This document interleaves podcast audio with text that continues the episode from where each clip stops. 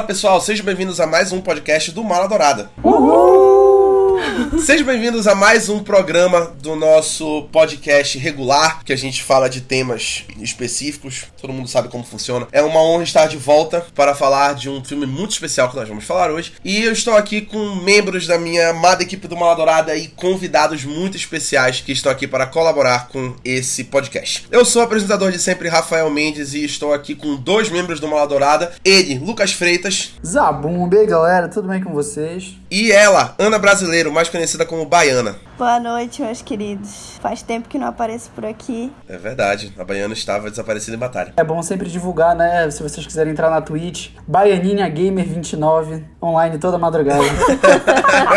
Ela faz stream de Valorant. Exatamente, eu vou estar iniciando uma temporada de React, tal qual o Casemiro, tá? E vamos ver no que é que vai dar essa carreira aí agora. É pessoal baiana streamer, o mundo não merece. E estou com três convidados muito, muito especiais hoje, que estão fazendo as suas estreias no podcast do Mal Adorado. Os três foram arrebatados, como gostamos de dizer. Estou com ela, Lígia Lima. Boa noite, pessoal. Muito feliz de estar aqui.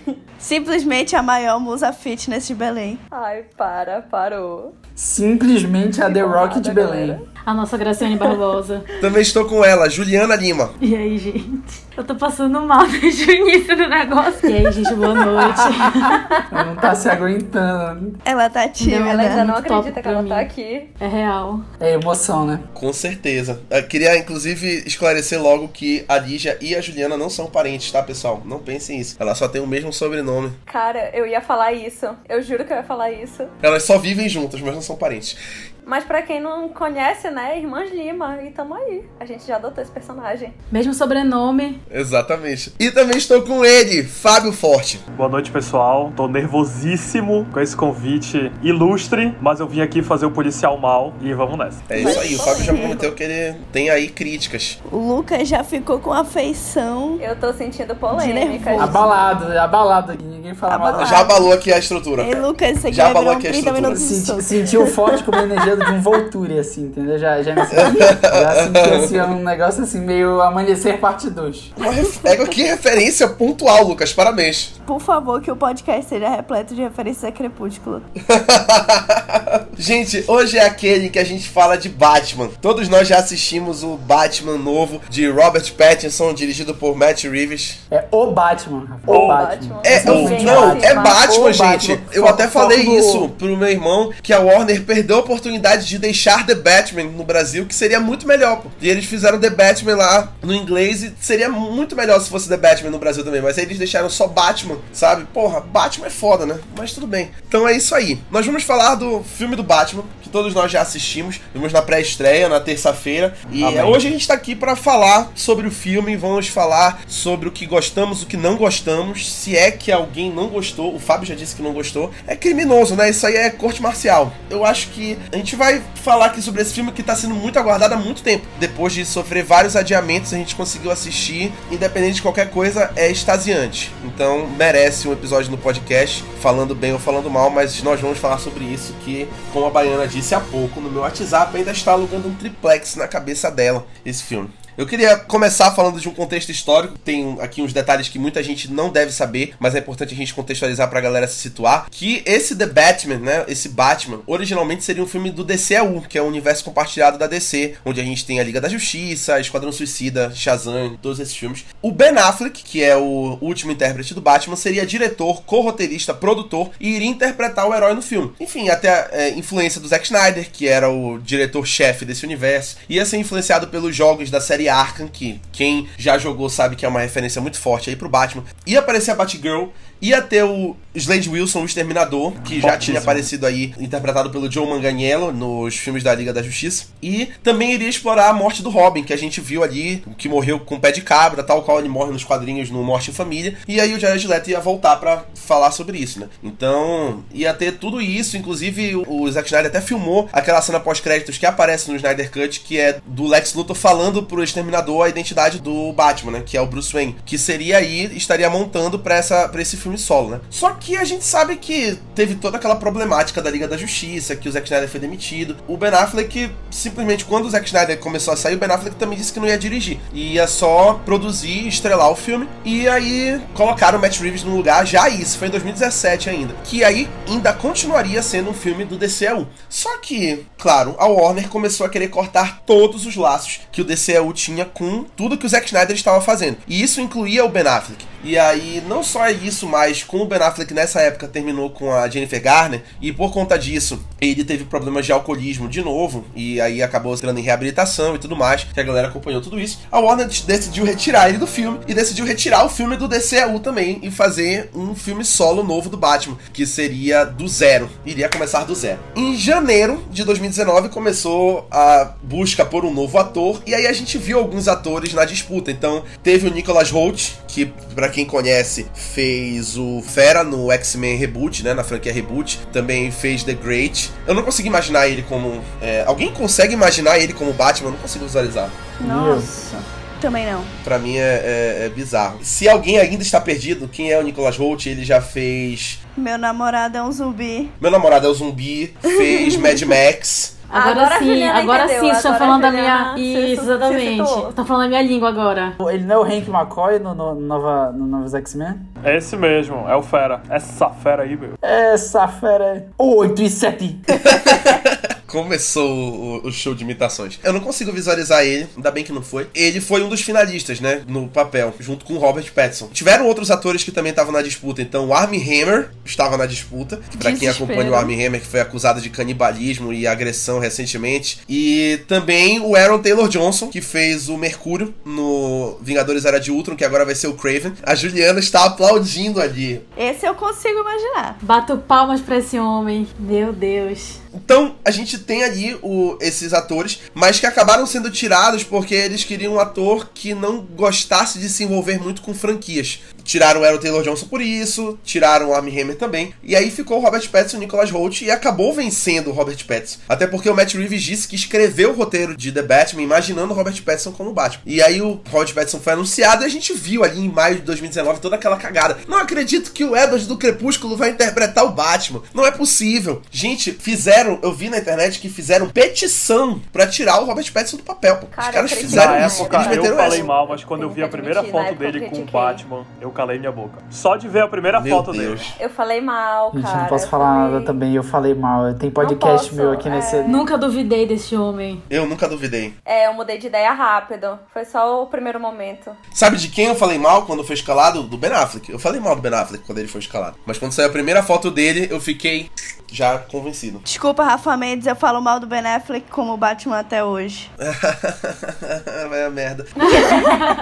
Tóxica, Inclusive, todo mundo tóxica, sabe que o o Ben Affleck até essa semana era o meu Batman favorito, né? Vamos já falar aqui. Até essa semana. Ah, gente, não. O Ben Affleck não foi um, pé- não foi um mau Batman, gente. Não vamos falar dele. A cara da baiana. Não foi, meu não foi, é, mas... mas não foi o melhor. Também não foi o melhor. Ah, ah, sim, não, não, não. Aspectos visuais. Ele Visualmente, foi o é melhor, ele mais foi o melhor sim.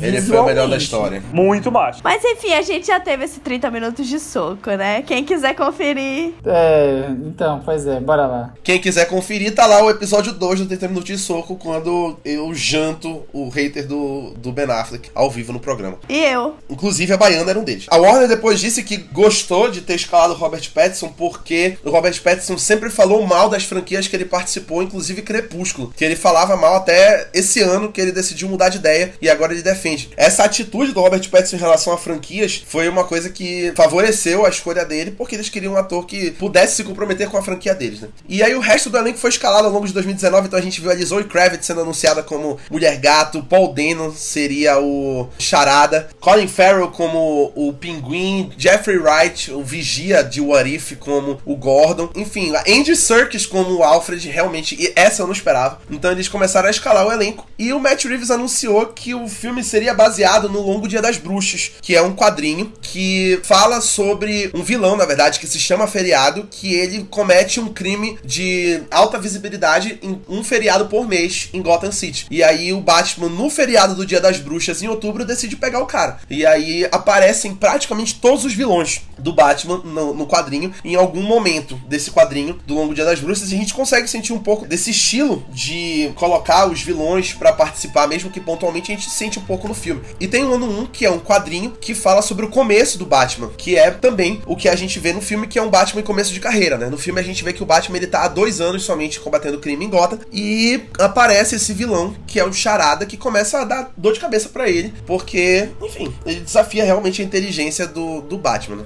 E eu acho que isso é o que a gente precisava pra gente poder falar do filme em si. Eu até deixei, inclusive, no, na descrição do episódio que a gente vai falar com spoilers, obviamente, porque a gente vai falar do filme. Então, se você ainda não assistiu o filme, primeiro vá assistir para depois continuar a partir desse ponto aqui. Porque senão você vai pegar spoilers do filme, da trama, de tudo. E aí a gente vai falar de tudo a partir de agora. A gente vai falar agora sobre o que a gente gostou, do que a gente não gostou no filme, então a gente vai falar de todos os detalhes. E vocês vão acompanhando com a gente, se concordam, se discordam, vão discutindo aí da casa de vocês, que a gente vai fingir que a gente tá ouvindo vocês. A começar pela fotografia, direção de arte e iluminação que compõem aí a parte visual, que fazem aí, na minha opinião, a Gotham City mais bonita dos cinemas até agora. Dentro demais nessa afirmação. É, eu achei legal que Desde quando começou os universos expandidos, principalmente da Marvel, a gente falava, nossa, a Marvel é muito colorida, né? Então a gente vai ver aquelas coisas, tipo, a cidade muito viva e tudo mais. Desde o primeiro filme do DCU, que é Man of Steel, a gente já vê que a paleta de cores é muito escura. E é uma coisa que, infelizmente, a gente reclama, né, nos filmes do DCU. Nossa, é muito escuro, muito escuro.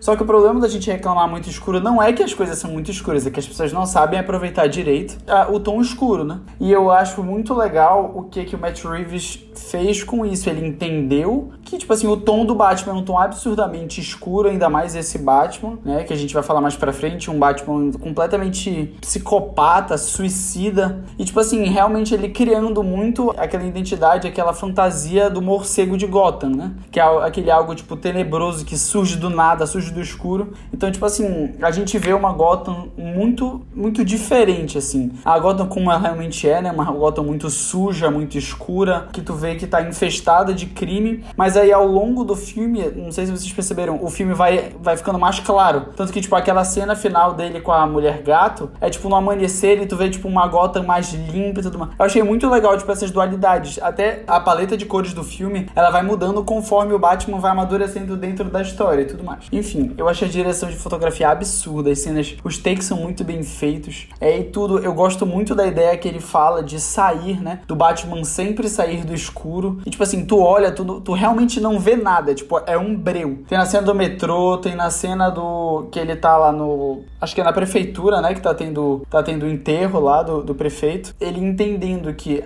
Isso na igreja. Na necessidade de, tipo assim, de fazer um filme realmente escuro, só que bem utilizar esse escuro, sabe? Como o próprio Lucas falou, essa utilização do escuro foi muito bem, bem colocada, principalmente na hora dos contrastes. Por exemplo, a cena com o sinalizador, que ele tá lá buscando a galera na, na enchente. Cara, essa cena eu fiquei babando na tela. Tipo, tudo escuro e só literalmente o sinalizador iluminando toda a cena. Então, a parte escura do filme contrastou muito bem com esses coloridos pontuais que eu achei sensacional, simplesmente sensacional. Fábio, eu ia comentar exatamente dessa cena, cara. O quanto que eu achei massa o uso de sombra e de cores dele. Inclusive, eu não sei se vocês também lembraram, mas nessa cena dele com o sinalizador salvando a galera lá no final do filme, eu lembrei muito da cena de. Não sei se foi BVS. É, foi BVS, sim, que, é, que o Superman, ele é Deus e a Ah, galera tá, tipo, tudo tá, tá, tá, tocando sim, nele, sim, que é sim, uma sim. cena bem vermelhada também. Eu achei que o Matt Reeves, ele pegou referências ali do Zack Snyder, sabe? Tipo, e soube utilizar isso também. Re- sei lá, eu acho que ele soube respeitar a história dos personagens nessa parte visual. E eu achei muito legal. Eu não sei se a gente vai desenvolver sobre Gotham depois.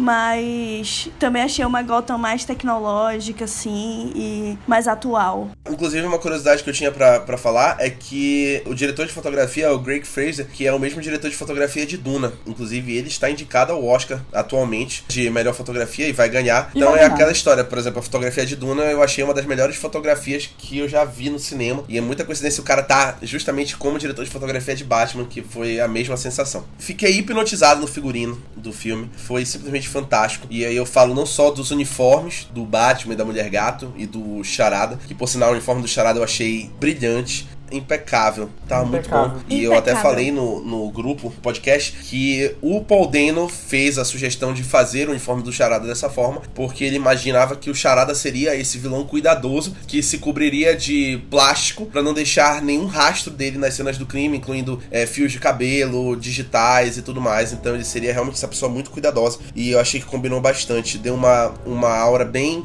é, assassino do Zodíaco pra ele, que era a intenção, né, do, do Matt Reeves, era fazer o, o charada bem assassino do Zodíaco, assim, aquele, aquele serial killer altamente perigoso e impossível de pegar. Cara, mas figurino de todo mundo tava muito bom. Todo, todo mundo que aparecia em cena tava com um figurino elegante. E aí, através do figurino, a gente sentiu uma impressão de que Gotham né, é uma cidade, assim, elegante, né, que a gente vai falar de Gotham depois, mas é uma cidade elegante, né, e o figurino trazia isso. E, porra, o uniforme do Batman é um dos uniformes mais bonitos e precisos que eu já vi no, nos cinemas, assim, falando de filme de super-herói, né? Dessas adaptações. Eu gostei muito do, do uniforme do Batman. Teve uma coisa que a, a minha namorada Bia, ela falou durante o filme. Assim, ela chegou e falou, é, engraçado. Toda vez que ele tira o uniforme, parece que ele é muito menos forte do que quando ele tá dentro do uniforme. E aí, quando ela falou, eu me toquei, tipo assim, que é muito legal isso. Porque, enfim, eu acho que todo mundo entendeu o que, que o Matt Reeves quis passar nesse filme, né? Tipo assim, o filme não, não tem o título à toa, sabe? É tipo um filme sobre o Batman. Eu vi isso em diversos lugares, diversas pessoas falaram em suas críticas que é realidade. Tipo, esse é o primeiro filme realmente do Batman, que a pessoa, o ator que mais tem tempo de tela é o Robert Pattinson como Batman, sabe? E eu achava legal todas as vezes, nas cinco vezes que o Bruce Wayne tá como Bruce Wayne mesmo, não tá como Batman, é que, tipo assim, tu vês a expressão corporal dele é quase nula. Tipo, ele não sabe como se portar, ele não sabe pra onde olhar. Toda vez que aparece ele de costas sem camisa, tu vê que é o corpo dele é meio, sabe? Tipo, ele, ele tenta se ajeitar assim, deixar uma postura. Então eu achava muito legal porque quando tu vai ver o, o Bruce Wayne, apesar dele ter todo esse negócio, apesar dele ser o Batman, quando ele tá sem a, a- tá sem a roupa, tipo, ele é uma pessoa completamente vulnerável. Ele passa essa vulnerabilidade, sabe? Ele passa a ser uma pessoa que passou por muitas coisas, que não sabe lidar com a sociedade, que não consegue ter relações. Eu acho muito legal a cena dele com o Alfred, mesmo que o Alfred tem aquela explosão dela na Torre Wayne, lá no hospital, mesmo ele confrontando o Alfred, tu consegue sentir que ele tá com medo. Ele até fala, tipo, essa é a primeira vez em muito tempo que eu tô sentindo medo, sabe? E, tipo, medo de não saber o que fazer. Então, tipo assim, eu acho muito legal isso, to, to- todo esse quesito, né, que foi, que circundou a figura do Bruce Wayne, de ser uma pessoa muito estranha. Eu até achei legal na primeira cena que ele tira, que, que ele volta, né, da- do, do primeiro dia, que ele não consegue enxergar direito, tipo, ele fica incomodado com a luz do dia, ele coloca até um óculos, assim. Então, tipo, tu consegue realmente ver aquilo que eu acho que até foi no Batman 3, no, no, no, Dar- no- é, Dark Knight Returns, Rises. É o Cavaleiro das Trevas ressurge. É que tu tá internacional hoje, né, Lucas? Tô percebendo eu tô, isso. Eu, tô- eu ia falar o nome de uma pessoa aqui, mas É.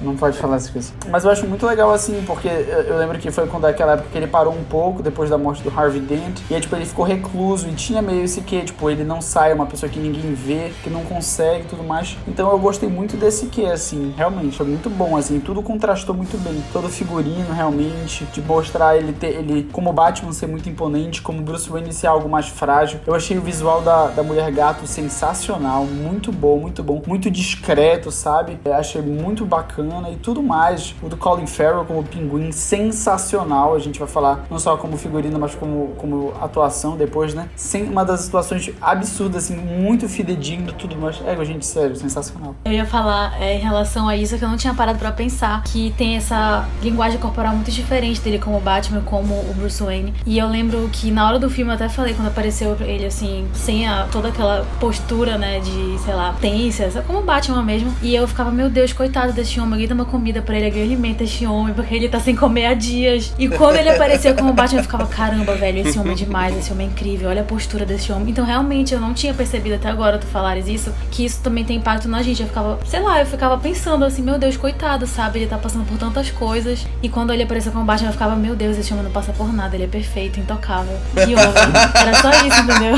Ele não, pa- ele não passa por nada. Nenhum trauma na cabeça desse Esse homem, homem tá apenas. bem.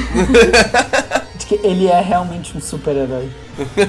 Isso mesmo. E sobre a mulher gato, assim, eu achei muito bacana a coisa lá da cabeça dela, né? Não sei como é que chama aquele. Uma máscara que foi completamente improvisada. Assim, tu olha fica, meu Deus, eles cortaram isso com uma tesoura de cortar unha, sei lá. E eu ficava, caramba, realmente eles estão repassando essa imagem de que ela não tá fazendo aquilo como uma super heroína, uma super mulher, ela está fazendo aquilo com o intuito de salvar a amiga dela naquele momento, né? E meio que parece improvisado, mas passa uma imagem muito bacana para quem tá assistindo. Eu acho que o visual, né, o figurino, se mistura justamente com a atuação. Como o próprio Lucas falou, essa parada do Bruce Wayne, eu percebi ele, o Robert Pattinson conseguiu demonstrar um Bruce Wayne muito perturbado quando sai de casa. Como vocês já falaram aí, sabe? Tipo, o tempo todo querendo absorver tudo ao mesmo tempo para obter o máximo de informação possível para usar como Batman. Mas ele, como Bruce Wayne, o tempo todo perturbado, olhando para os lados, olhando sobre os ombros, querendo perceber tudo. Eu achei isso uma atuação, tipo, muito pontual do Robert Pattinson, que ele conseguiu passar pra gente uma parada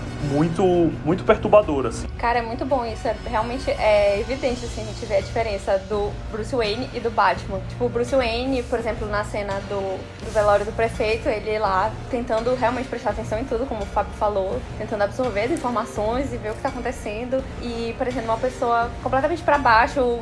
A gente percebe, a gente vê no olhar dele todos os traumas que ele viveu assim na vida. E ele, como Batman, não, ele é, realmente não passou por nada. Ele tá ali, ele é uma pessoa imponente e é, essa diferença, assim, é muito incrível de se perceber. É quase como uma força da natureza, saca? O Batman. É uma parada absurda, assim. O figurino que mais me impactou de longe foi o do Charada, cara. Tipo, porque ele nos quadrinhos é aquela coisa meio palhaço, né? Meio alegórico É, demais. E tipo, porra, ficou um. Eita, falei palavrão. Pode? Não tem problema. Pode, olha, olha quando Pode, tu tá um ano, Baiana. Nada family friendly. Sim. E ele ficou um vilão super imponente, super. Um vilão super atual também. Tipo, é- é- assim, eu já comentei. A gente foi junto, né? Assistir eu, Lígia, Jus e, e Rafael. E eu comentei o quanto que esse filme me impactou. Fiquei nervosa. Realmente eu queria que ele acabasse, porque eu tava muito ansiosa assistindo ele. E o, o Charada foi o, o principal personagem que me causou esse nervoso. Eu achei um vilão muito bem construído. E com certeza o visual dele é o ponto principal, porque o cara tá atuando com toda aquela máscara em cima dele. A gente só vê realmente aquela cena final dele na prisão e conseguiu passar tudo aquilo. Então eu achei que ficou muito legal a nova roupagem dele. E eu achei completamente atual isso, sabe? Porque tu via os comentários, né? Eu acho que isso, não sei se eu vou falar sobre isso depois, mas tu via os comentários que apareciam dele fazendo a live e tu via que as pessoas estavam conseguindo enxergar naquele figurino dele algo alcançável, que elas poderiam ir numa loja ali da esquina comprar. Então tu realmente vê que é uma, um vilão que tá com um figurino atual, que tu consegue enxergar ele na atualidade. E assim, falando de coisas relacionadas a uma série aí que não tem nada a ver com o filme, que é de Criminal Minds, que eu assistia muito e eu tava assistindo ele e ficava, caramba, esse facilmente poderia ser um vilão que tava nessa série, sabe? Porque é um vilão, sei lá, um serial killer que tu vê numa série de crime, entendeu? Sim, totalmente acessível. É um, caso que tu vê que tu consegue enxergar numa série de investigação, num filme de investigação. Então isso me prendeu ainda mais no filme e eu achei o figurino completamente acessível a essa realidade. É acessível, né? Uma coisa que eu acho muito legal agora que a Ju falou e e instalou na minha mente. Isso é, gente, mais um filme da. Não, não, não, é, não é só da DC, mas mais um filme em que realmente a gente olha pro vilão e fala, cara, a motivação, assim, claro, os métodos são absurdamente ruins, mas a motivação deles é completamente palpável. Já teve o Thanos falando sobre, tipo assim, recursos limitados, já teve o, o Killmonger falando sobre dar mais visibilidade para pessoas que são oprimidas. E, tipo, agora o Charada, no último ato do filme, tu vê que, tipo, realmente ele só era uma pessoa que, tipo, sofreu a vida toda como um órfão, sofreu e, tipo, viu que muitas pessoas da sociedade, muitas pessoas de Gotham eram esquecidas e eram muito mal, não, tinham quase condições de vida exatamente pelo crime, exatamente por, é, pela corrupção que se era instaurada na cidade, era quase institucional. Então, assim, e tu vês muito, é, é muito doido porque quando tu vê a aderência dele realmente, tipo, nesses comentários, todo mundo falando, todo mundo aderindo ao plano dele, de, tipo assim, explodir sete pontos de gota e, tipo, inundar a cidade, sabe? E como, tipo, uma ideia maluca que tu vai falar, tipo, mano, era um psicopata realmente, sabe? Quando as pessoas carecem de ter alguém que lute por elas, uma pessoa minimamente que, que, que contraste os interesses delas com os interesses é, desse ideal que até pode parecer maluco, mas, tipo assim, como tem uma aderência muito grande, sabe? Então, assim, acho que mesmo o, o Charada, ele passa. Ele é, tipo, tu olha para ele e fica, meu Deus, cara, isso é um psicopata que realmente, tipo assim, é muito palpável. Isso poderia acontecer no mundo real, sabe? Um cara desse que, tipo, quem quer fazer justiça com as próprias mãos e faz de um jeito desse, mas é, eu também olho e falo, caramba, tipo, para mim o, o, contraste maior foi quando ele tira a máscara e aparece lá, tipo, lá no, no, restaurante. Que, tipo assim, tu olha para ele, tu vê, tipo, realmente o psicopata que ele é, sabe? Tipo, ele tá olhando com a cara, tipo, sendo amassada por um policial olhando pro Batman. Tu vê, meu Deus, ele ainda é mais assustador sem a máscara do que com a máscara, sabe? Aí tu fica, bicho, que loucura, sabe?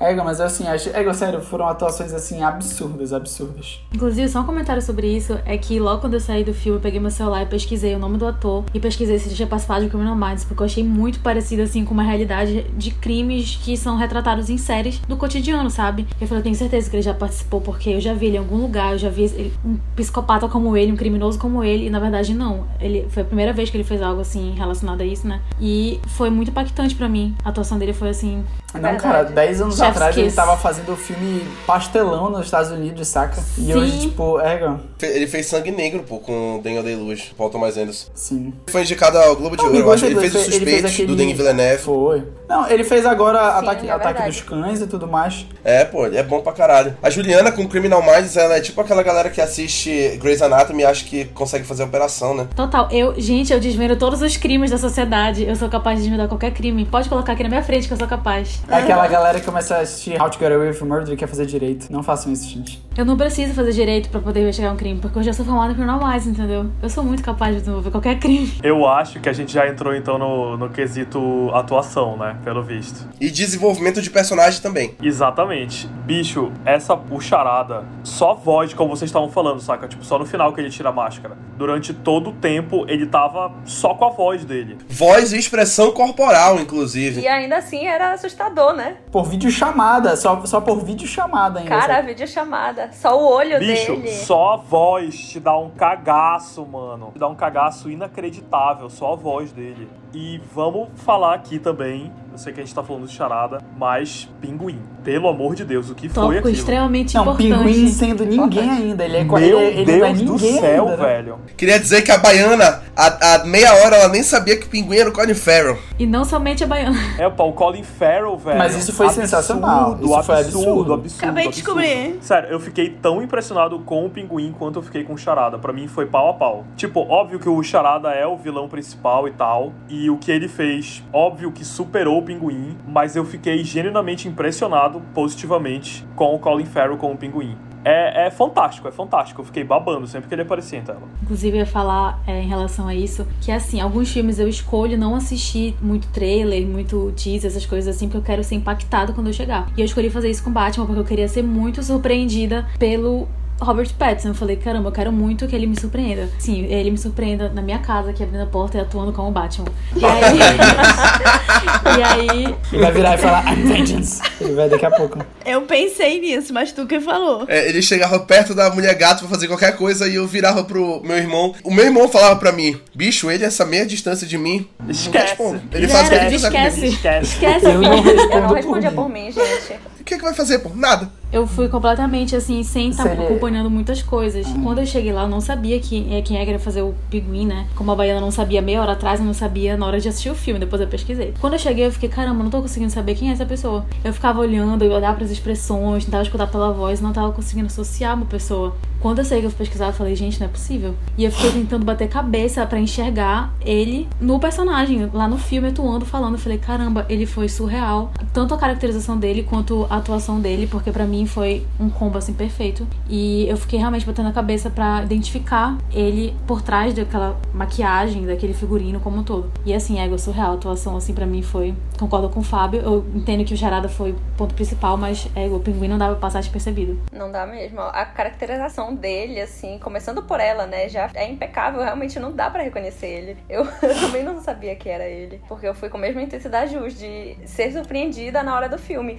E realmente, esse me surpreendeu. Foi um, um dos pontos que mais me surpreendeu no filme. Eu realmente não consegui identificar quem era. Aproveitando a deixa de vilões, né? Eu queria também acrescentar sobre o Falcone, né? O Carmine Falcone, que pra mim saiu de Os Bons Companheiros ali, tá ligado? Ou então de um Scarface da vida. Totalmente, Total. cara. Ai, peraí. Baiana, Égua que, baiana, Ela meteu que referência, velho. Égua Ela baiana. tava, ela tava esperando o tempo inteiro pra fazer essa referência, eu sei. Ela tava aguardando Ela, desde ela ontem. gravou essa frase ontem pra ver como é que vai ser no podcast essa Foi. frase Ela ficou soltar. repetindo no espelho, eu tenho certeza. Ela testou ontem essa frase, eu tenho certeza. Ela- Que visão, cara. Ela tudo. Não sei, selo craque do jogo. Não sei se tu, se tu já tinha comido, mas tu jantou. Já jantou, pô. Já jantou. Não vai mais dormir com fome. até o café de amanhã já tá aí. A pessoa que acabou de descobrir que o Colin Farrell era o pinguim, mas enfim, vamos lá. É, amiga, não se pode vencer todas. Só voltando rapidamente no Pinguim, eu não sei se vocês pegaram, eu até comentei com, com o Rafael um tempinho antes de começar aqui, mas naquela parte que ele tá preso na mão e no pé, e aí o, o Batman e o Gordon deixam ele, ele dá uns três passinhos de pinguim, porque ele tá amarrado, saca? Eu, eu, eu simplesmente eu não tanquei isso aí. Eu comecei a rir, que nem um idiota, as minhas irmãs viraram pra mim. Eu fiquei Por que tu vergonha. tá rindo? O que, que aconteceu na tela pra tu tá rindo desse jeito?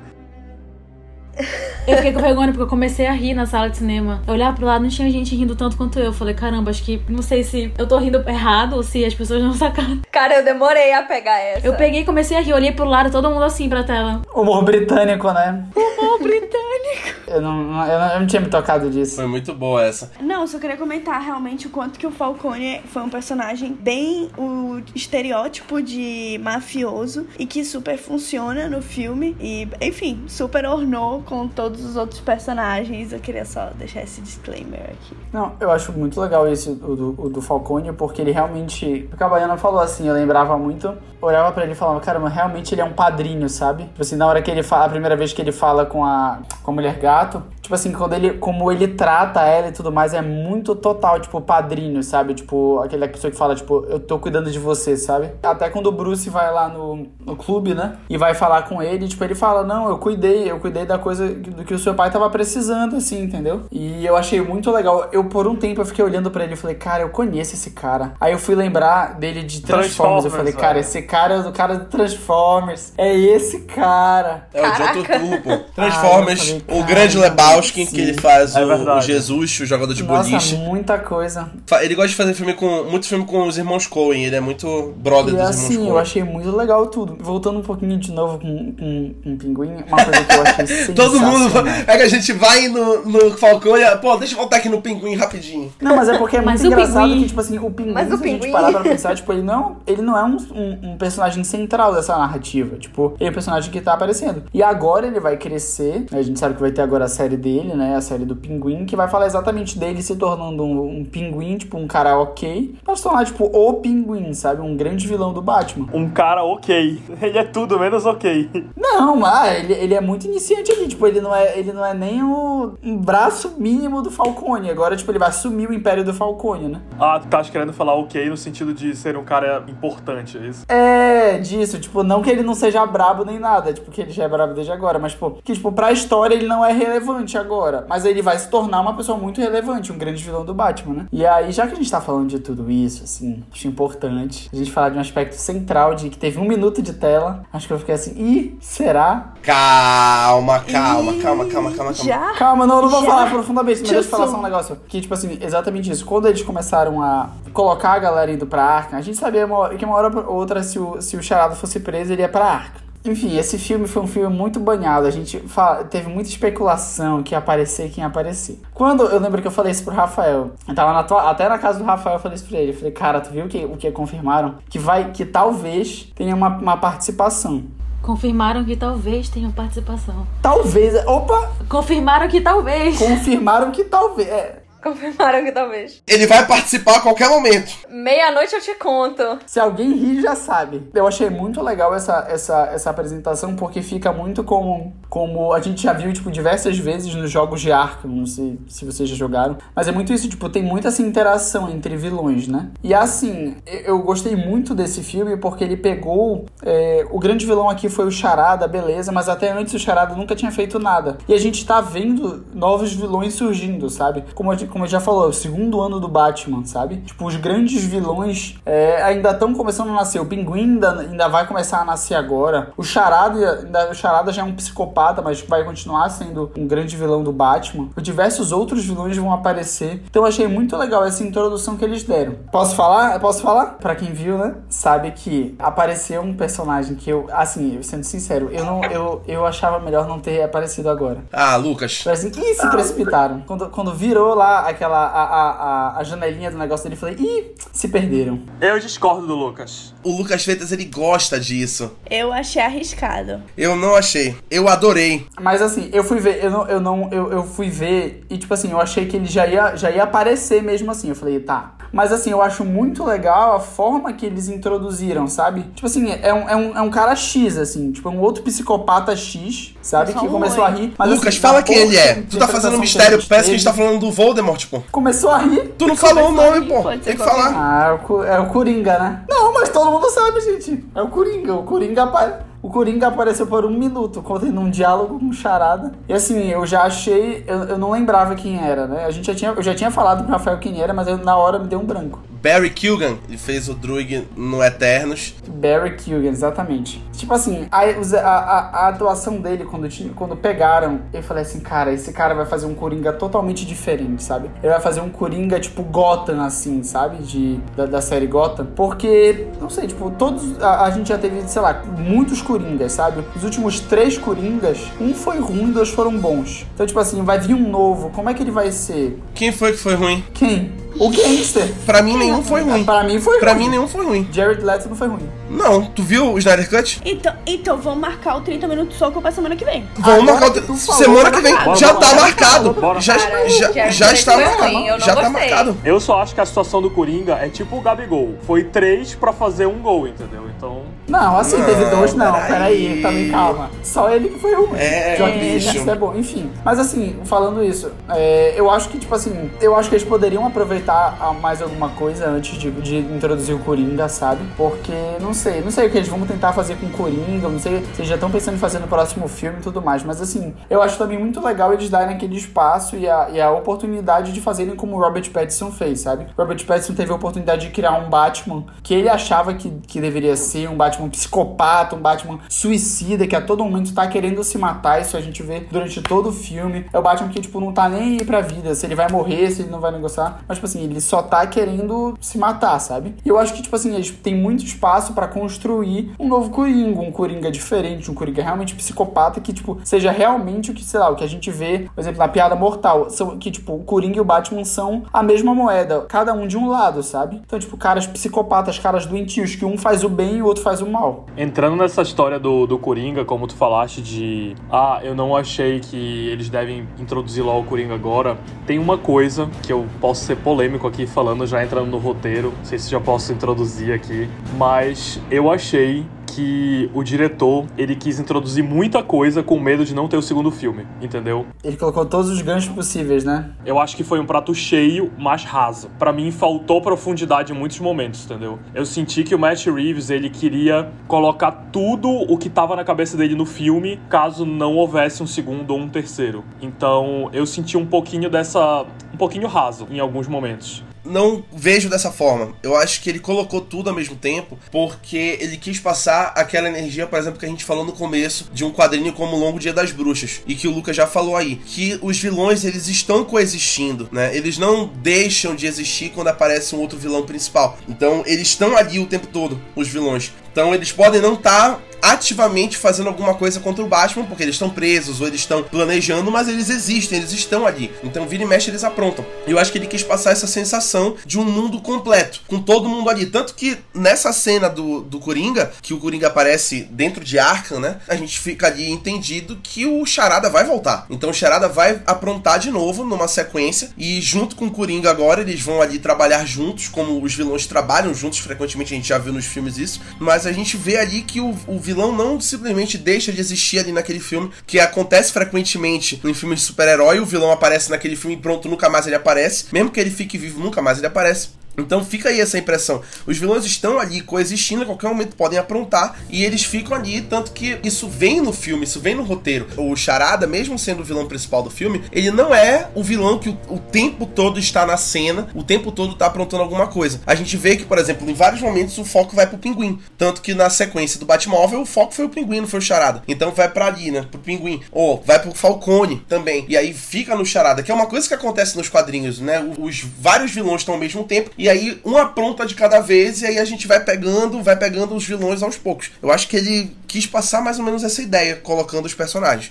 Mas concordo que é, os personagens poderiam ser mais bem trabalhados, mas de repente foi intencional. O Pinguim não era o vilão principal. Talvez numa outra produção ele receba mais foco. É isso que eu acho. Tipo assim, eu, eu concordo com a tua visão também. Eu senti isso, de todo mundo coexistindo ao mesmo tempo. E por isso é, é uma crítica e ao mesmo tempo um. Boto muita fé no próximo, se realmente tiver. Porque eu acho que se realmente rolar essa trilogia, o segundo filme vai ser muito melhor do que esse. Justamente porque ele já preparou essa base, que por mais que tenha sido um pouco rasa, já tá a base aí. E eu acho que o segundo filme vai aprofundar muito mais no que era o que eu queria, entendeu? Eu esperava algo mais aprofundado. E se tiver o segundo filme, um terceiro, eu acho que vai ser ainda melhor. Outra coisa que eu achei que faltou profundidade foi ainda no roteiro, né? Foi justamente a questão da investigação. Estavam falando muito que o filme ia ser focado na parte detetive dele e tal. E eu super comprei essa ideia, mas para mim as charadas foram foram tipo caiu do céu assim, sabe? Foi tipo, ah, para mim foram resolvidas muito fáceis, sabe? Por exemplo, a última charada que foi para ele descobrir aquele mapa embaixo do tapete, tipo assim, era um policial que coincidentemente é o policial que sempre aparecia, que viu a arma na mão dele e falou: "Ah, isso aí é o um negócio de tirar o carpete", sabe? Para mim faltou um pouco mais de profundidade nessa questão da investigação também. Mas eu entendo que por ser um filme que tem que tratar sobre muitas coisas, muitos vilões, muitas situações, muitos elementos, eles escolheram deixar a investigação e o mistério, digamos assim, um pouco mais raso. Mas eu esperava mais coisas de detetive do que foi, velho. Eu não sei se eu me fiz entender, mas para mim as coisas foram resolvidas muito fáceis, assim. Isso é verdade, eu, eu senti isso também.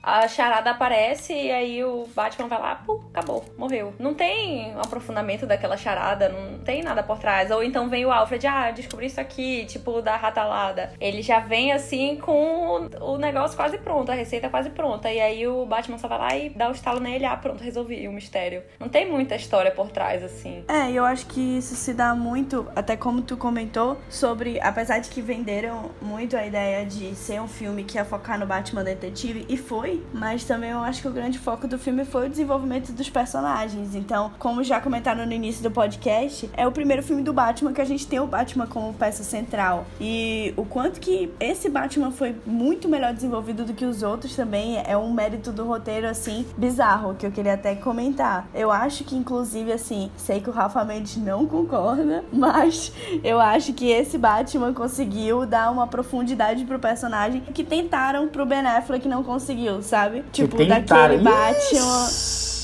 Não, assim, calma. não me demite, Rafa. Mas, tipo... Fogo no parquinho. Fogo no You parquinho. dumb fucking bitch, I'm gonna fuck you! Fuck you! Não, sério, mas tipo, assim, eu lembro muito de do Batman do Ben Affleck ser um negócio tipo, ai não, ele é um Batman mais bem resolvido e não sei o que e tal. 20 anos, né? 20 anos já de crime, 20 anos. É, e tudo. E tipo, mas assim, porra, com esse Batman, eu- a gente conseguiu ver tantas camadas dele, como até as meninas comentaram também, da diferença entre ele como Batman e Bruce e tudo, quanto que foi bem desenvolvido, assim, os traumas dele e, e quanto que isso, enfim, né, mérito muito também da atuação do Robert Pattinson, transpareceu no personagem. E, foi a primeira vez realmente que eu consegui, assim, sentir, é, não identificação, né, que eu não tenho nada a ver com a história do Batman, mas eu digo, tipo, empatia mais pelo personagem. O Batman nunca foi um personagem que eu empatizava muito, eu, baiana, entendeu? E que nesse filme ele se tornou mais humano pra mim, sabe? Falando nessa parada da- das camadas do Batman, uma frase que me marcou demais no filme, que eu até anotei ela pra falar aqui, comentar sobre ela aqui no, no podcast, foi o, a frase que o Charada ele fala no final, quando ele já tá preso e tal.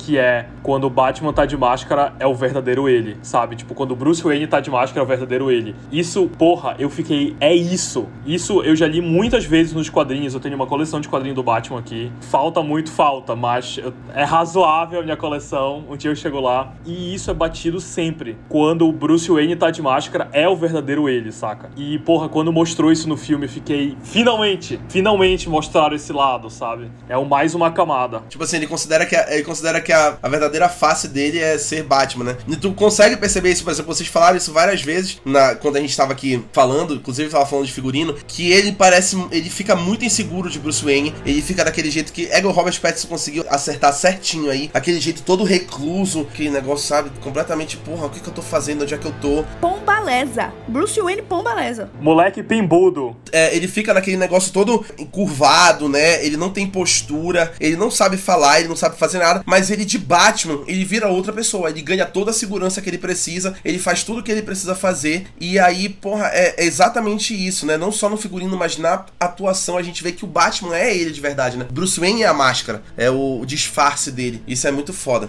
Gente, eu ia falar exatamente sobre isso do Bruce Wayne, né? Que eu olho para ele, eu assistia a ele e eu via uma pessoa em fases de luto tentando se descobrir após um, um, a perda de alguém. E eu vejo que ele se descobriu como Batman, né? No caso, todo mundo vê isso quando vai pro cinema. E é muito, assim, não sei, eu fiquei sem palavras agora. Não, real, assim, tu vê que ele tá se descobrindo, é uma pessoa que tá se descobrindo, então tu não sabe o que ele tá pensando, tu não sabe qual é a próxima ação dele. É sempre muito imprevisível. E eu acho que isso acaba entrando de acordo com a investigação, que às vezes as coisas se resolvem muito rápido. Porque a gente tá acostumado em filmes de investigação as pessoas comentarem as coisas. Quando elas estão suspeitando de algo, comentar com alguém, compartilhar com alguém. E ele não, ele é muito sozinho, muito. Não sei, ele não, não expõe aquilo que ele tá pensando. Então ele acaba é, resolvendo as coisas de uma maneira muito que parece ser muito rápido pra gente, mas que ele tá pensando na cabeça dele e não tá expondo aquilo pra, pro público, pra pessoa que tá vindo de fora. A gente não sabe o que ele tá pensando, é muito, tudo muito imprevisível. E, enfim, isso acontece o filme todo. Tem até aquela cena que ele tá se pendurando no negócio, ele corta, que todo mundo fez ah! na sala de cinema, porque todo mundo falou: Meu Deus, ele vai se matar. E aí ele foi lá, desceu, tipo, tranquilamente, pegou o negócio lá de sinalizador e foi salvar as pessoas. E aí todo mundo, ah, beleza, beleza, tudo bem. Então é muito, tudo muito imprevisível, tu nunca sabe o que ele vai fazer depois. E é realmente ele passa essa imagem de uma pessoa que tá saindo de uma fase do luto, tá se descobrindo, tá sabendo o que que ele, no que que ele é bom, o que que ele vai fazer depois de perder alguém. É, é, é bem isso que a Juliana falou, chega até a ser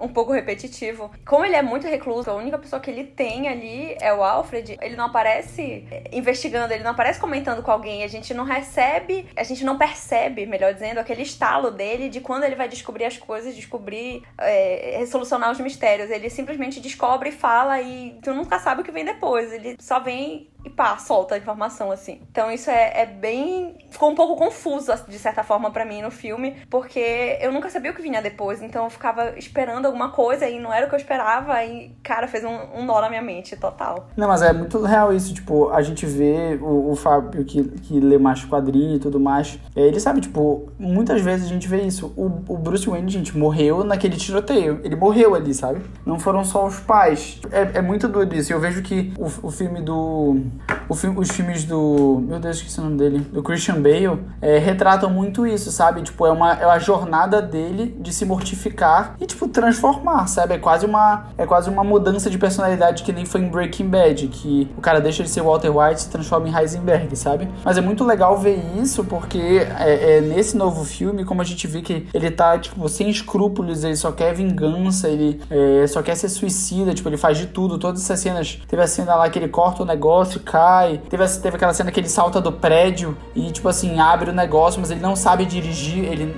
negócio de voar, então, tipo, wingsuit. Cara, tipo assim, é bizarro, assim, bizarro. Tudo ele faz para tentar se matar. A cena, a cena do Batmóvel. Por que a gente sabia que o Batmóvel é quase indestrutível? Mas assim, tipo, ele totalmente assim, querendo realmente se matar e a gente vê. É que ao passar do filme, ele vai, tipo, a vingança dele vai diminuindo, sabe? Tipo, o ódio dele vai diminuindo, ele vai entendendo que ele tem que fazer justiça. Então, tipo, ele tenta menos, ele, tipo, ele vai entendendo. Eu acho muito legal isso, realmente. E eu acho que ele foi o Batman que mais conseguiu passar que realmente o Bruce Wayne, na verdade, é só um alter ego para ele. Ele é tipo um, um cavaleiro da lua, sabe? Que, tipo, é o cavaleiro da lua, mas ele tem alter egos. Que ele usa para conseguir chegar em lugares que só ele, como a persona Batman, não conseguiria chegar, sabe? Então, cara, eu acho absurdo, absurdo como eles tem, usaram dessa vez. Eu, eu, assim, sendo sincero, eu acho que eu, eu, eu, não gostava do Christian Bale como Batman nesse sentido, no Bruce Wayne, porque, porque ele era muito bilionáriozinho, mal, é, mimado e tudo mais. E, tipo assim, o que o Batman não gosta é ser disso, sabe? Tipo, ele tem que usar e tu vê toda hora o incômodo dele em estar tá usando, em tá, em tá sendo o, o, o Bruce Wayne, sabe? E, tipo, por exemplo, lembro daquela cena do, do Christian Bale como Batman, que tem aquelas modelos, né? E aí ele fala que ele comprou o restaurante, o hotel, alguma coisa assim. E, tipo assim, tu vê que, tipo, ele tá claramente se divertindo sendo bilionário, sabe? E é tudo que o Batman não faria. Ele tá o tempo todo querendo fugir de ser o Bruce Wayne. Exatamente, sabe? Tipo, mano, ele não gosta, ele não gosta disso. Tipo, ele se sente. Cara, tu vê nos quadrinhos, ele se sente incomodado de estar, tá, tipo, tendo que ser o Bruce Wayne, sabe? Se sente incomodado, ele não, se, não, não consegue, não consegue. Enfim, eu achei sensacional. Mano, é o Chuck Bass do, do mundo DC apenas. Exatamente, sabe? Simplesmente o Chuck Bass do entretenimento. Mano, Desculpa, eu precisava. É, Godija, parabéns. Essa foi realmente Porque é isso, cara. Você o cara comprou um hotel pra, pra agradar a Blair. Agradar não, né? Pra conquistar na cabeça dele a Blair. Mano, é o, é o Batman do Christian Bale todo. E eu ia fazer outros comentários aqui, mas o Lucas Freitas me refutou em todos, então.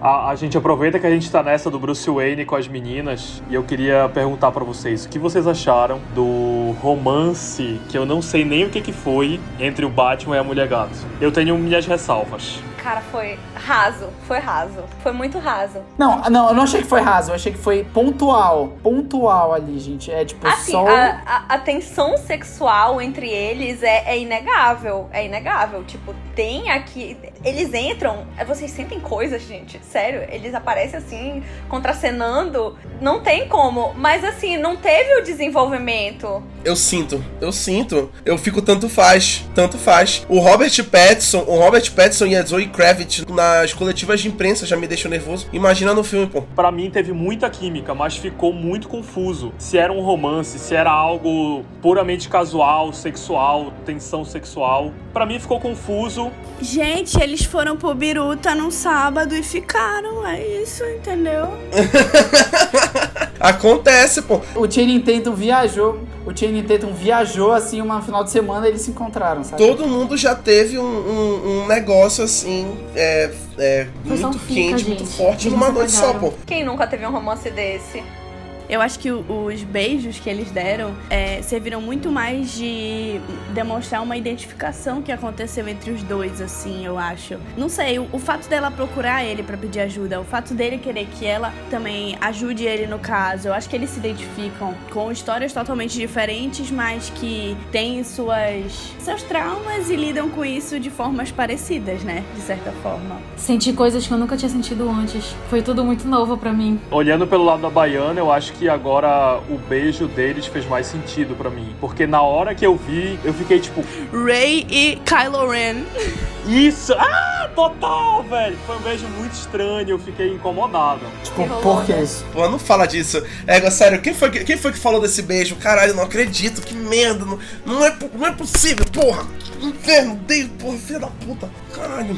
Não, gente, o que vocês estão falando? Isso, isso nunca existiu. Mas, gente, desculpa, eu, eu só lembrava, eu, eu, na hora que ela apareceu, que, a, que ela ia fazendo as cenas e tudo mais, eu só conseguia pensar em uma coisa. Como a Anne Hathaway um dia foi mulher gato, cara. Cara, eu pensei a mesma coisa. Cara, eu, eu queria, assim, é igual, eu pensei a mesma coisa. Mano, eu pensei a mesma é coisa, sério. Cara, um detalhe, eu sei, eu sei que tem gente querendo falar aqui. Vou já passar a palavra, mas eu preciso comentar antes que eu perca o fio da meada. Não esqueça que vocês vão falar. Primeiro, eu acho que provavelmente foi proposital que não tivesse profundidade entre eles. A gente não sabe qual é o nível daquela relação. De repente é puro interesse, entendeu? De repente a mulher gato tem puro interesse ali em tirar vantagem do Batman até onde ela puder, entendeu? E ele o, também, pô. Eu acho que isso, isso foi intencional, essa, como a Baiana falou, esse negócio assim que poderia ter sido algo casual, pode ter sido uma identificação de momento. Um negócio realmente um fica no biruta num sábado que depois morreu, entendeu? E acontece. Isso, isso combina muito com o Batman e a Mulher Gato, muito mais do que, por exemplo, como fizeram com Christian Bale e a Anne Hathaway, que casaram e foram morar juntos na Europa. Que porra é aquela? Que mulher gata é essa, caralho? Porra! Proibido ser emocionado, gente, que isso?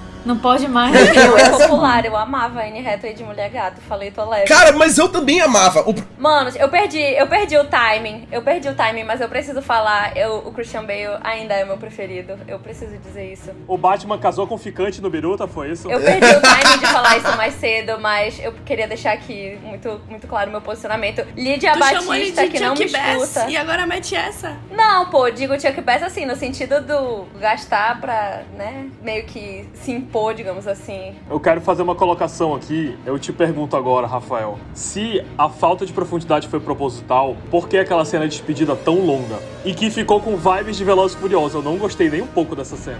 Caraca, eu falei, eu falei isso no cinema. Eu falei sentido agora. se tocar, Meu mano, quando eles Deus, começaram a andar de moto, eu falei, mano, essa. vai ter uma hora Cara, que ele olhando no separar vai começar a retrovisor. tocar Seal Meu Again. Deus. Eu tinha certeza.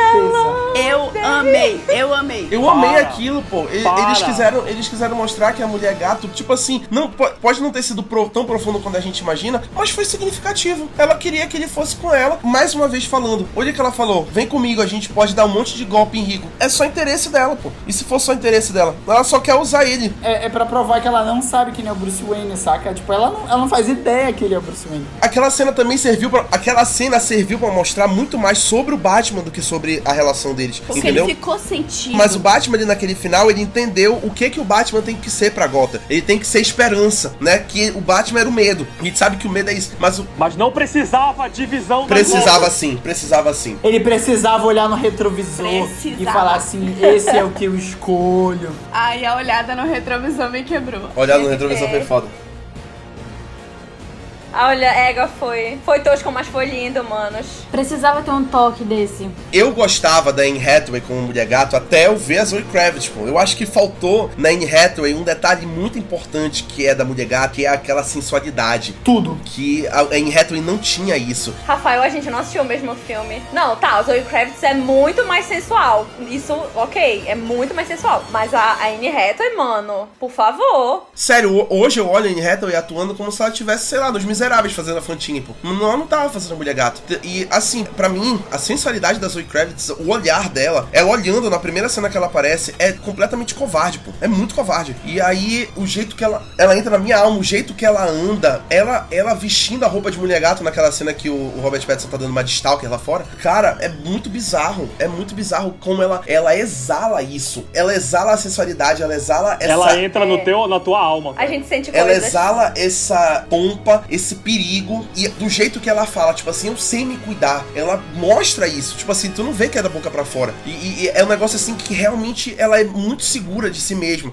Porra, isso foi fantástico na Zoe Kravitz. Ela pegou o tom, porra, certinho. O, o que eu ia falar sobre isso, que é muito real, uma coisa que eu via na, na Anne Hathaway, tipo, sobre esse quesito, tipo, a, a mulher gato, até dos quadrinhos, ela é uma, uma personagem muito sensual, né? E, tipo assim, eu via que na Anne Hathaway eles forçavam uma sexualização nela, e, tipo, da Zoe Kravitz foi tão natural que ela não precisava ficar, tipo, fazendo isso, tipo, não precisava ficar forçando uma sexualização nem nada, tipo, ela, tipo, só era é, a, a mulher gato que ela era, tipo, tu, tu já via que, tipo, já era um personagem mais sensual, já era um personagem mais, tipo assim, diferente, sabe? Que destoava, que brilhava na tela, sabe? Tipo, porque é o jeito da mulher gato. É o jeito da mulher gato conseguir tudo mais. Eu achei, achei, tipo, combinou muito bem, sabe? A escolha da atriz e a escolha, tipo, do personagem que ela ia fazer, e, tipo, só encaixou. E eu achei que a mulher gato desse filme também é uma desconstrução um pouco da personagem, justamente porque a personagem sempre foi muito sexualizada, né? O próprio Batman já presu- é, presume coisas dela, né? Falando que achava que ela tinha algum caso com o Falcone e tudo mais. E aí, na verdade, ela mete o ele é meu pai e tal. E aí, ela mesma entende, tipo, mas beleza, eu, eu entendo você, você espera o pior das pessoas, assim como eu. Esse filme,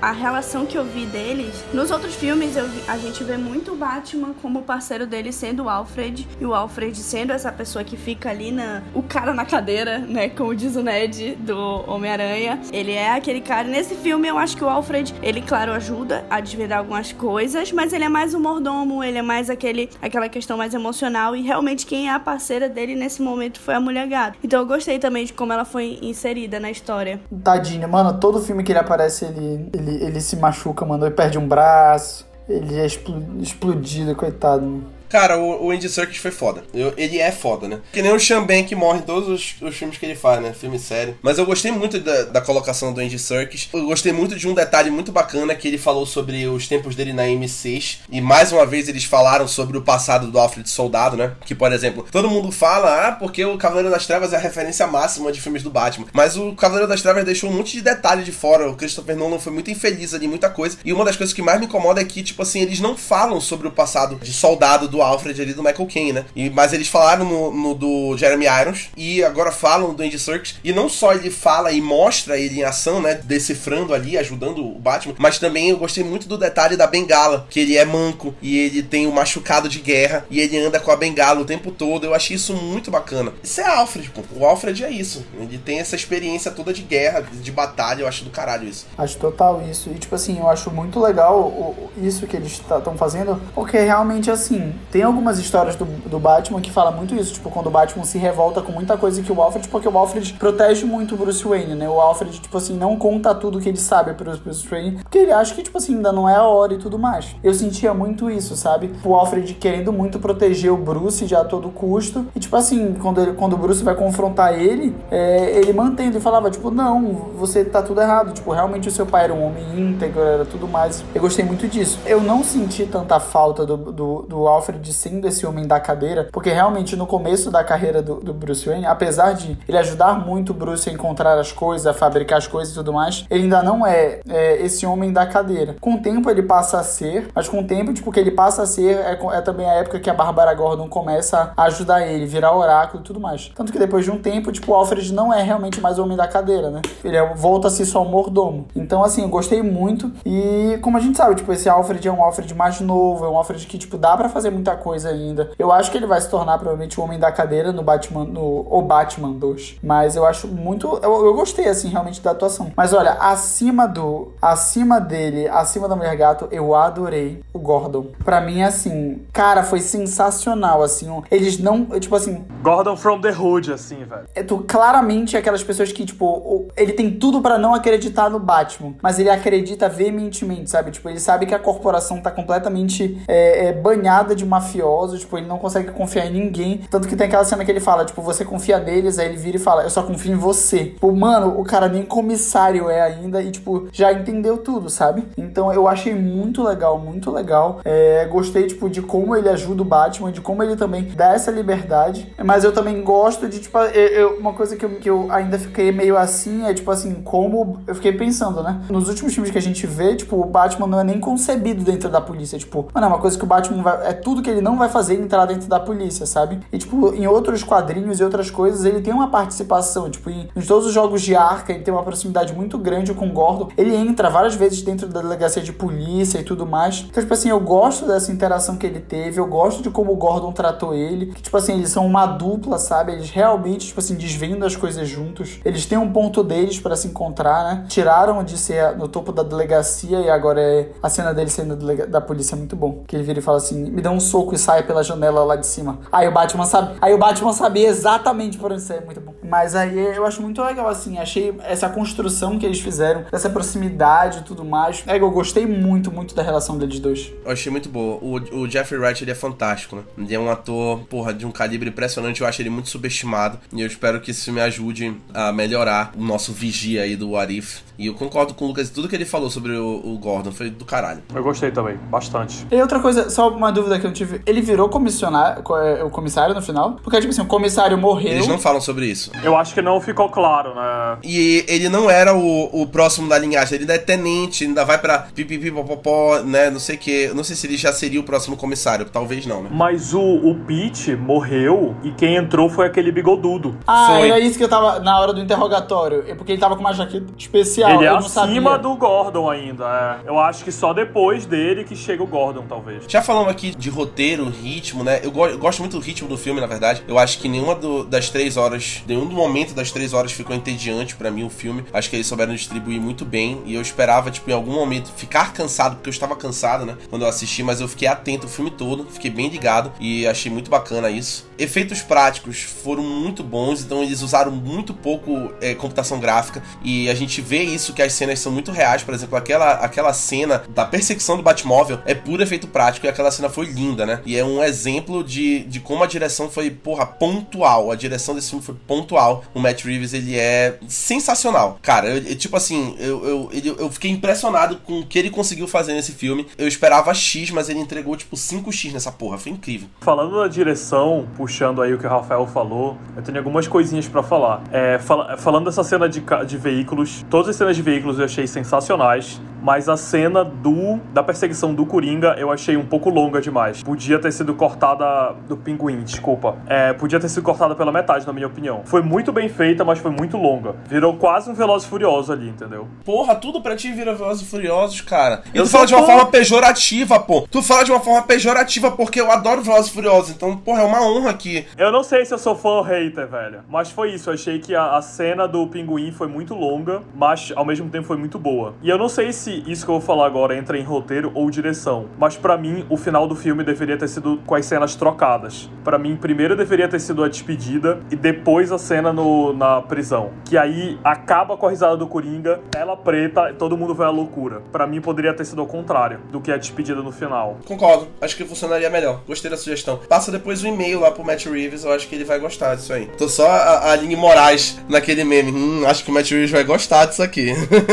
ai, ai, cara. Não, eu, tô, eu tô concordando contigo, Fábio. Eu só tô fazendo um meme mesmo porque. Pela, pelo esporte, né? Mas, porra, realmente. Precisou, precisou. O momento pediu. Funcionaria muito melhor se fosse trocado. A construção do, de mundo de Gotham, a gente falou de Gotham mais cedo, mas é muito bacana ver como eles construíram essa Gotham que eu achava que ia parecer mais antiga, mas ela até pareceu mais nova, né? Mais moderna, tecnológica. Isso reflete também como o Batman usa os, os aparelhos dele. Ele tem aquela lente que capta áudio e vídeo que eu achei muito boa. É, a gente vê que é uma Gotham, assim, realmente. Eu acho que é a Gotham mais próxima de Gotham dos quadrinhos até agora. Que reflete ali a, a violência, reflete ali aquela energia. Que parece muito, inclusive, com a Gotham do, do filme do Coringa, né? Do Joaquin Phoenix. Que é aquele negócio, assim, bem é, à mercê do caralho, né? E Gotham parece muito isso, essa Gotham aqui também, mas com um pouco mais de tecnologia e um pouco mais moderna também, né? Pela época mas eu gostei muito disso. Pois é, eu, eu discordo um pouco de ti nessa questão de parecer um pouco mais moderna, porque eu senti algo completamente ao contrário de ti. Eu senti uma vibe muito mais retrô do filme. Com, tipo, tu pega as tecnologias do Batman, tá tudo no começo, sabe? É tipo assim, é um visor verde, esverdeado, não é um visor de alta definição. A própria, a própria membrana do olho, que é como se fosse a câmera, para mim me pareceu uma parada muito antiquada, assim, muito no começo. O próprio carro dele me pareceu antiquado. Para mim, Gotham tava com uma vibe retrô. Isso é uma, um ponto positivo, eu gostei muito disso, mas aí entra um pouco da minha crítica que para mim a atmosfera retrô falhou um pouco em alguns momentos, como por exemplo, o carro que eles pegam, que ele fala, tipo, confia, esse carro aqui é um Aston Martin moderno. E aí, por exemplo, o filme mistura uma Glock, que é uma arma meio que moderna, usada nos dias atuais, com uma Mini Uzi, que é uma arma que tu não vê nos filmes atuais, assim, é uma arma tipo meio gangster dos anos 80, saca? Então eu, ach, eu achei que na maior parte do tempo foi uma vibe mais retrô. E aí, tipo, de vez em quando rolava um carro moderno, uma arma moderna. Eu fiquei um pouco confuso em relação a essa atmosfera. Mas, no geral, eu gostei muito, muito da construção de, de mundo de Gotham. A introdução do filme, para mim, foi uma das melhores introduções que eu já vi em, em filmes no geral. Da narração do, do Robert Pattinson falando que os caras têm medo da sombra, saca? Para mim foi bizarro de bom a, essa introdução. Eu achei total isso, tipo assim, apesar da Gotham ser muito. Ser, pelo que eu percebi, a Gotham realmente é tipo uma Gotham nos dias atuais, sabe? E aí o que eu acho legal é realmente, tipo, eles fazerem essa dualidade. Talvez eles, eles colocaram esse, esse visual meio retrô, assim, principalmente nas partes em que aparece alguém da máfia, né? Do Falcone e tudo mais. Mas eu gostei, assim, realmente. Eu não achei. Eu não, eu não, eu não assim, eu não achei que foi tão semifalha porque é, em nenhum momento, tipo assim, todas as coisas que ele coloca são coisas atuais, sabe? Tipo, o cara cara tá usando o telefone, um iPhone, na hora que ele, que ele liga pro, pro charado, na hora lá que o, que o promotor vai ser explodido. Ele tem, tipo, lives e isso, ele tem, ele tem, é, tipo, essas lives, tipo, na Twitch, assim. É, tipo, tem isso tudo. Eu acho que, tipo assim, foi proposital na, em algumas cenas. Tipo, o carro do Batman. Não é que o carro dele era antigo, mas ele queria colocar um carro forte. Aí pegaram o quê? Um muscle car. Tipo, um carro americano, um Dodge, assim, sabe? É, tipo, todas as cenas da, realmente da, da máfia, beleza, ele parece. Os caras estão usando Uzi, os caras estão fazendo, tipo, assim, uma coisa realmente, tipo, década de 80. Mas eu gostei, assim. Eu, achei, eu não achei que ficou tão dispare, sabe? Não, é, eu não achei que ficou dispare, mas eu acho que podia ter um pouco mais de consistência, sabe? Mas eu adorei. Eu adorei a vibe. E falando justamente dessa parada da máfia, para mim foi um negócio que eu fiquei apaixonado. Foi dessas inúmeras referências clássicas e finalmente mostrando muito do mundo dos quadrinhos e de Gotham que não mostrou em nenhum outro filme. Explorando a máfia, explorando o submundo da cidade. Que a única vez que eu vi explorando isso na TV foi na série Gotham. Explorando o Falcone, explorando o Maroni. Eu achei isso sensacional. Eu achei isso muito legal de terem colocado no filme. Eu gostei dessa mistura que vocês falaram aí. Me parece muito uma coisa que Star Wars fez lá no, no original, né, numa Nova Esperança, que é aquela impressão de que tudo é muito gasto, mesmo estando num, num mundo mais futurístico, mas é tudo muito gasto, né? Usam-se coisas muito mais gastas, assim, é, de não que diria antiga, mas que são coisas usadas, né? Eu acho que ele passa essa impressão, uma mistura realmente de futuro e, e passado muito boa. Eu gostei muito, mas eu acho que da parte técnica, eu acho que o que mais me agradou nesse filme todinho foi a trilha sonora. Eu acho que que tudo foi perfeito e, tipo assim, todo mundo fez a sua parte no visual, todo mundo fez a sua parte em tudo. E aí chegou o Michael Giacchino e, e potencializou tudo que já tava bom e disse assim: Eu vou colocar agora a trilha sonora que ela vai tornar tudo melhor. Tudo que vocês estão fazendo aqui, a trilha sonora vai ajudar a chegar no ponto perfeito. E a trilha sonora toda foi muito boa. Toda, não só as, as, as trilhas é, tema do Batman, da Mulher Gato e do Charada, mas a trilha sonora do filme todinho, ela é sempre pontual sempre muito pontual. Perfeito, Rafa. Inclusive, eu queria muito falar sobre essa trilha, porque, como eu disse, foi um filme que me impactou muito, assim. Emocionalmente, eu fiquei nervosa assistindo o filme e tal, me deixou, me trouxe emoções, e com certeza a trilha sonora foi um dos pontos principais para isso, pô. Era algo que realmente invadia a gente, assim, de assistir no cinema. Foi uma parada absurda, com certeza é o top 3 pontos altos do filme. Total, cara. As cenas. A cena da perseguição, por exemplo, do, do Batman e do Pinguim, eu achei que, nossa, me deixou. Eu gostei muito da cena, apesar de ter sido longa, como o Fábio falou, foi muito, muito boa. E a trilha sonora ia acompanhando e eu ia ficando tensa, ia, sabe, tudo, nossa, se encaixou muito, muito bem, muito bem mesmo. Eu gostei muito. A Baiana realmente tava muito nervosa, eu tava sentindo que eu ia levar um chute na cara a qualquer momento ali, com o tanto que o pé dela balançava. E aí eu senti muito disso também, às vezes meu coração acelerava junto com o filme acontecendo. E nossa, foi muito bom, encaixou muito bem mesmo. Essa cena da perseguição, inclusive, eu tava vendo meu corpo assim, às vezes eu tava sentada, aí quando dava aquele, aquela puxadinha na música, aí eu ia pra frente, aí depois eu sentava, aí puxava de novo, aí eu ia pra frente, então eu ia mudando meu corpo toda hora, acompanhando a trilha sonora mesmo da música, do, do, da cena. Então chegava uma, uma toquezinha, eu mudava minha postura, mudava o toque, aí eu mudava minha postura também. Realmente foi moldando o, o telespectador, moldando a gente no sala de cinema. Então, assim, surreal, bateu demais com a cena, não só com essa cena, mas com o filme como um todo. Só um adendo, isso aí é tão, tão real que teve um momento que literalmente eu e a Baiana, que estávamos uma do lado da outra, estávamos as três com o cotovelinho apoiado no joelho, assim, e a mãozinha apoiando o queixo, assistindo ao filme. Esse, para mim, foi o melhor momento do filme. E a mesma expressão facial, a mesma expressão corporal, é, a gente tava exatamente sim, igual. Sim. Pra mim, tanto quanto a trilha sonora, a gente tem que destacar demais a edição de som. Porque, cara, bicho, tipo assim, foi tudo tão perfeitamente utilizado no filme. Como, por exemplo, a Mulher Gato colocando a escuta e aí, literalmente, só as caixas de som da esquerda funcionando com a voz do Batman. Os passos do Batman reverberando do cinema. Tipo, para mim, esse é um filme que tem que ser assistido no cinema. Não tem, não tem. Porque, tipo assim, eles conseguiram utilizar o sistema de caixa de som muito bem na edição de som. Eu fiquei extasiado com, com tudo que ia acontecendo, com todos os sons nas diferentes direções e tal. Para mim, isso engrandeceu demais o filme. Que são poucos filmes que têm esse refinamento de esse cuidado do som, sabe? Fazer tudo nos seus perfeitos lugares, posicionando direitinho o som pela tua volta no cinema. Cara, o filme é repleto de referências, né? A gente vê isso em todos os momentos e a gente listou aqui o que a gente conseguiu pegar. Tem referência à trilogia do Cavaleiro das Trevas, do Christopher Nolan. Tem referência ao quadrinho Batman Cavaleiro das Trevas, do Frank Miller. Eu peguei referências ao Zodíaco e ao Seven, os dois filmes do David Fincher, que como a, a Jus falou aqui em vários momentos, esse filme tem uma energia de true crime muito, muito doida. E, tipo assim, é muito forte essa situação de parecer realmente que é um filme investigativo, né? Que eles estão atrás mesmo de um serial killer, tal qual nesses filmes, né? Que é tipo isso do que o David Fincher gosta de explorar, né? O Longo Dia das Bruxas e o Ano 1 falamos no começo, mas a gente também pegou aqui do referência do Silêncio, Batman Silêncio, que é o, o quadrinho também, que inclusive o, o, Fábio tava com uma dúvida, ele queria saber em que momento o, o falam sobre um, um, Thomas Wayne corrupto. Eu acho que falam no Silêncio. No Silêncio eles falam sobre aquela parte do Thomas Wayne internar pessoas, né, no asilo Arkham que ele queria silenciar. Então, de repente não foi exatamente assim que aconteceu no quadrinho, mas aí o Matt Reeves tomou ali a licença poética, né, pra, tipo assim, expandir, né? Pois é, uma licença poética. Porque eu li, eu li Silêncio, eu tenho ele aqui, e eu achei um quadrinho sensacional. Muito bom, muito bom, muito bom. E para mim, é, tipo, o Rafael falou aí também, e o próprio Matt Reeves também falou que o visual do Charada foi inspirado no, no, no Assassino do Zodíaco. Mas, se vocês lerem, se vocês verem a animação do Silêncio, que é muito boa também, para mim, o Charada desse filme foi total silêncio. Porque ele, ele mata com a fita. Não é fita crepe o nome, com Isolante? A fita isolante, isso. E tipo assim, ele é coberto por essa fita isolante. A arquiteta, né? É foda.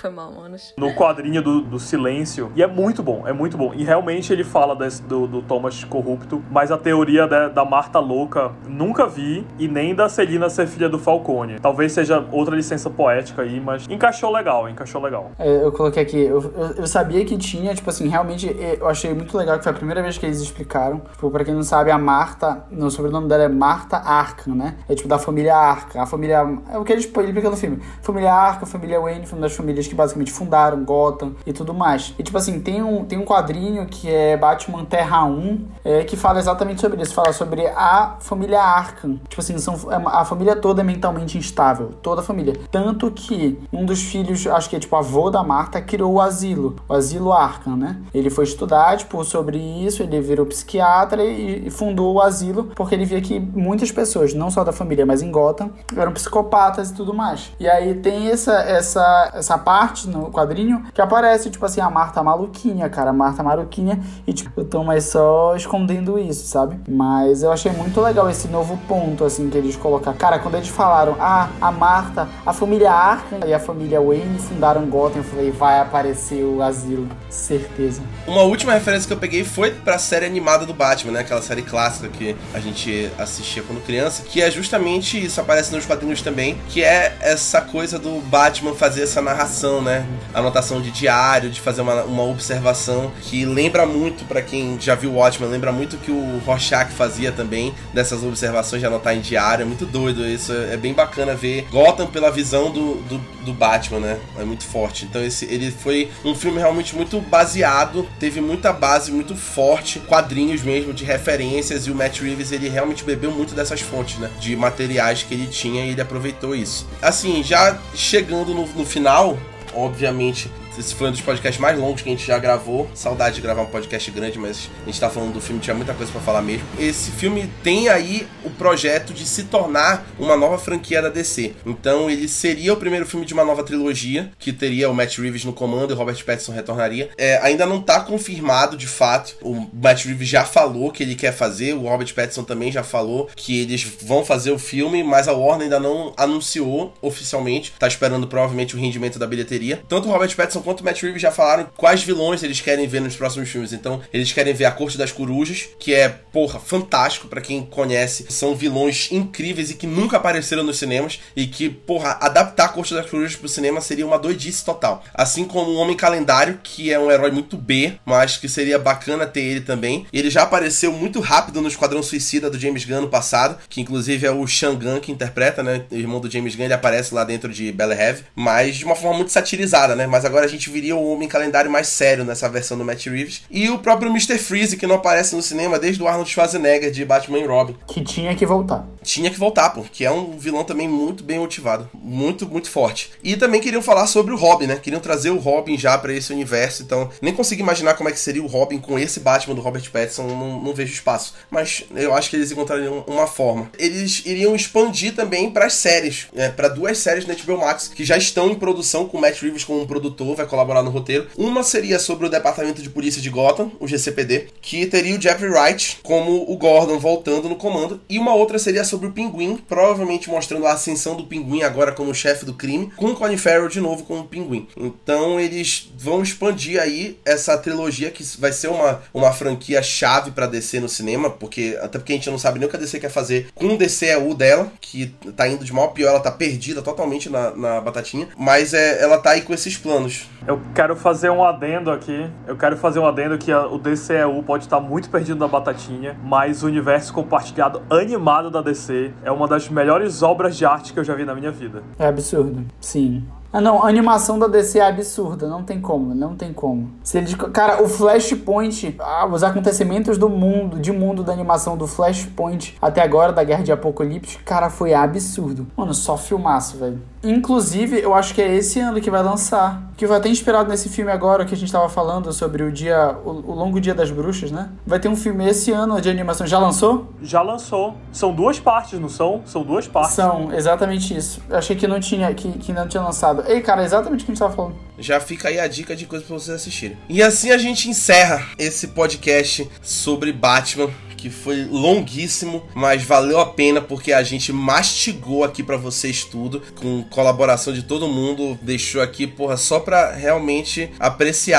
o filme depois dessa experiência maravilhosa. É, eu, eu encerro falando que o Batman é o meu novo filme favorito do Batman, talvez o filme mais bonito que eu vi nos últimos anos. Eu até falei pro meu irmão que se um dia eu fizer filmes de fato como eu planejo fazer, eu quero fazer filmes que nem Batman, porque foi arrepiante, foi, foi incrível para mim, incrível a experiência. E o Robert Pattinson é o meu novo Batman favorito dos cinemas. Ele, ele dominou, ele foi arrepiante demais. E acho que a gente merecia aqui falar sobre esse filme que a gente aguardou tanto. E é, como falei no começo, falando bem ou falando mal, ele realmente foi o filme que ele queria ser para alguns e para outros ele foi muito mais do que isso. Eu queria agradecer o Lucas e a Baiana, meus parceiros, o Mala DM aqui, firme e forte, entrosamento máximo lá em cima. Parece que a gente tá fofocando numa reunião nossa que a gente mais fofoca do, do que resolve BO. Energia, ó. Esquece. Baiana fazendo vapo nesse momento. A meia-noite três. Meia-noite três. Esquece. E eu também queria agradecer aos meus convidados maravilhosos, a Lígia, a Jus e o Fábio, pelas colaborações incríveis que eles trouxeram aqui pro, pro episódio. Perfeição. Arrasaram. Destrinchando cada um da sua visão do, do filme, cada um do seu olhar. Por isso que eu queria trazer eles, para terem visões mais distintas sobre um filme que é tão complexo e eles conseguindo cumprir esse papel com muita perfeição. E acho que era a melhor estreia que eles poderiam ter feito no podcast do Mano Dourado.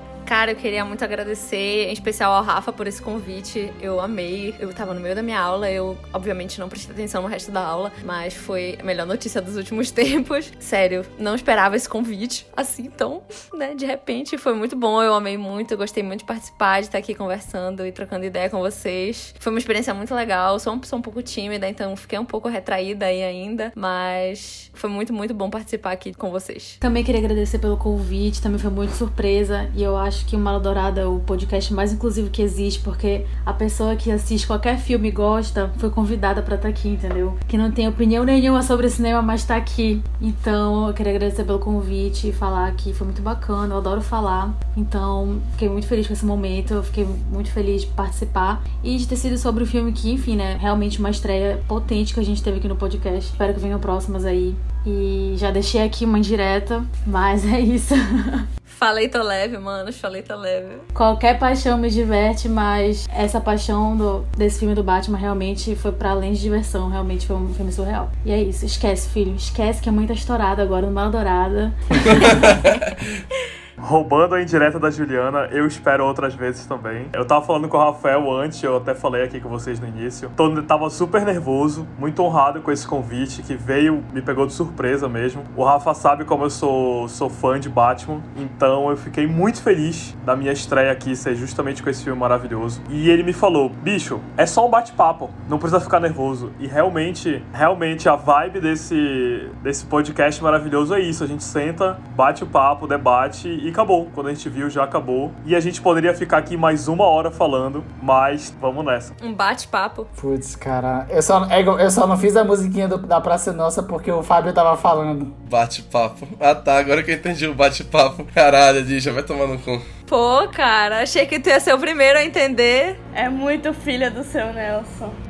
Foi mal, Fábio, eu não podia perder, não podia perder. Um bate-papo de respeito. Gente, é, muito obrigado mais uma vez para vocês, vocês foram maravilhosos. É, vão ter mais convites, tá? Já respondendo aí as indiretas, vocês vão ser convidados mais vezes. Já vamos acertar isso aí. E agradecer esses convidados. Mais uma vez agradecer o Lucas e a Baiana, que são, porra, além. É só isso que eu tenho para dizer, apenas. E agradecer a todo mundo que tá escutando a gente, que ficou até o final desse episódio, que foi muito longo. Mais uma vez, tal qual os primórdios do Mal Adorada. É, agradecer a todo mundo que acompanha nossos conteúdos, sempre agradeço, muito obrigado. Ainda esse mês nós teremos o podcast podcast sobre o Oscar. Então, mais lá na frente, fiquem ligados é que a gente vai fazer as nossas apostas sobre o Oscar. A gente também vai ter bolão do Oscar, tá? Mais uma vez que no ano passado, então fiquem ligados. A Baiana já tá aqui, ó, mentalizando quem ela vai apostar, porque nesse podcast ela vem, assim como todas as vezes ela e o Lucas, eles vêm, as pessoas mais competitivas do Mal Dourado, eles vêm pra acertar. Eles querem ganhar sempre. Eu quero saber quando é que vai ter outro Ohio, viu? Falando aí, vai ter mais Ohio. O Fábio sabe falar de anime, viu, Lucas? Te encarrego aí disso. Vou entrar na, já na listinha.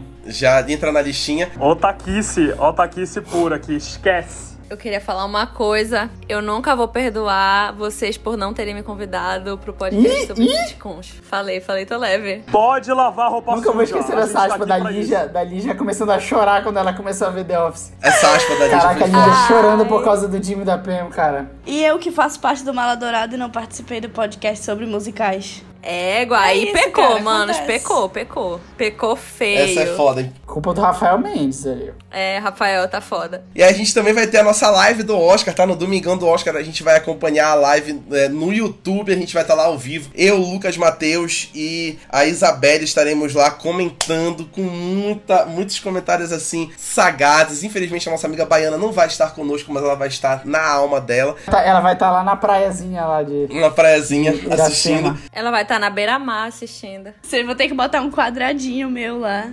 Então, tem muita coisa agora em março, fiquem ligados. A gente também volta com em cena de Cavaleiro da Lua no final do mês, então tá tudo aí muito bem é, planejado. Já? Já. A gente fica sabendo das coisas assim. Nem chegou no meu trelo, nem chegou no meu trelo. Tá lá no Trello, sim, já está no Trello. Pode olhar que já está no Trello. E é isso, muito obrigado, muito obrigado pra todo mundo aqui, todo mundo que tá escutando em casa. Até o próximo episódio do nosso podcast e tchau. Tchau. Tchau, galera. Tchau, galera. Muito obrigada. Tchau. Sayonara. I'm vengeance.